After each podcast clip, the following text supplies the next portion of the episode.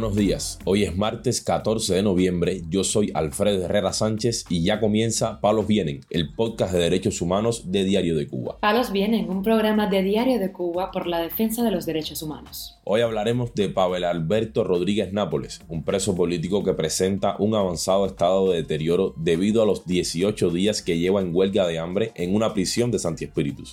También comentaremos la situación del preso político Luis Robles Elizasti, quien aún no disfruta de un régimen penal de menor severidad a pesar de haberse aprobado hace tres meses.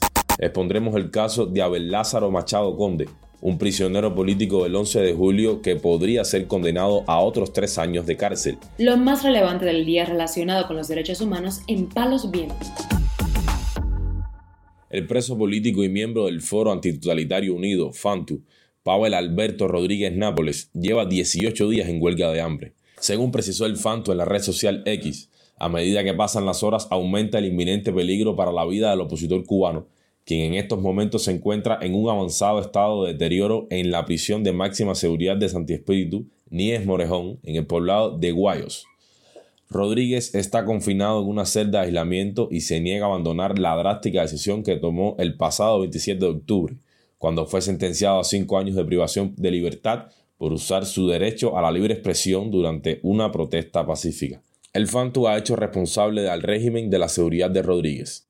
Les combinamos a detener esos desmanes evitando que otra muerte pese sobre su larga lista de asesinatos, concluyó la organización opositora.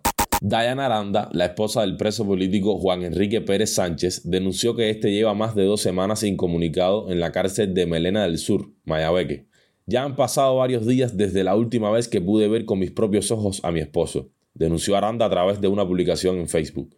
Sus palabras fueron, las llamadas aquí en esta prisión son una vez a la semana. El sábado yo te llamo porque me toca llamada. Han pasado dos sábados desde entonces y Juan Enrique no me ha llamado.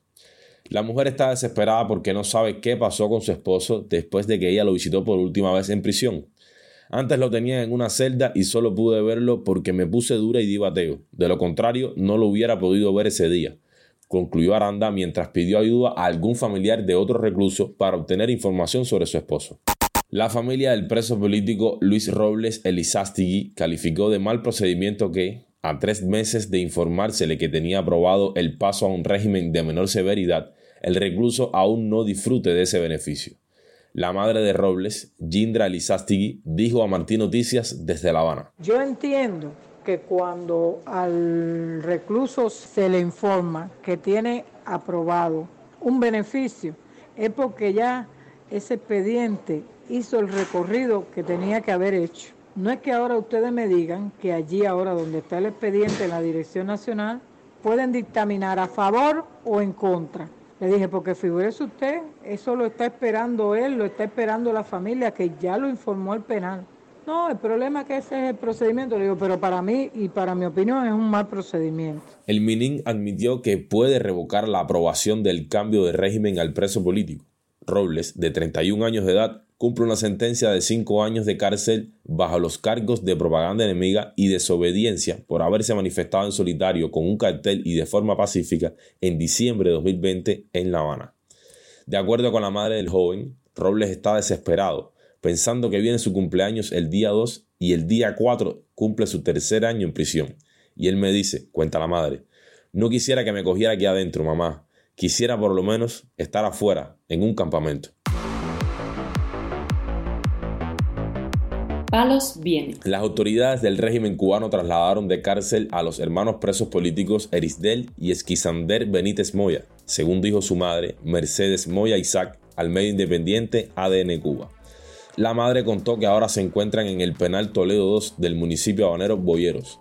El régimen, cuando ya están casi al terminar su sentencia, los traslada de un lugar para otro y nunca para beneficio del recluso. Siempre es con el fin de torturar, porque ellos llevan tiempo allí, en Valle Grande agregó Moya Isaac. Los opositores de la Unión Patriótica de Cuba fueron condenados en mayo a 10 meses de cárcel por los supuestos delitos de resistencia y desacato, tras manifestarse pacíficamente. Abel Lázaro Machado Conde, prisionero político del 11 de julio, enfrenta la posibilidad de una condena adicional de tres años por negarse a ingresar a una compañía donde previamente fue amenazado por otros reclusos en la cárcel de Quibicán, Mayabeque, Según el grupo de asesoría legal Cubalex, el segundo al mando de la prisión, Juliesquis Méndez Montero, agredió a Machado cuando éste se resistió a entrar en la compañía y le provocó varias lesiones visibles. El hermano de Machado afirmó que el preso político lleva más de un mes sin recibir el amprazolán, un medicamento esencial para su tratamiento. Dijo que se lo habían negado supuestamente por estar en falta en el penal.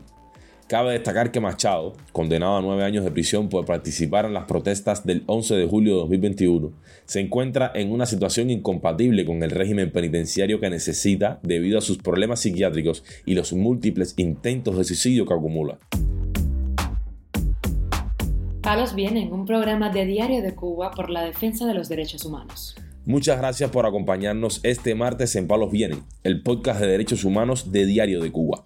Pueden escucharnos en nuestra página web y redes sociales, además de SoundCloud, Telegram, Spotify, Google Podcast y Apple Podcast. Yo soy Alfredo Herrera Sánchez y mañana volveremos con más información.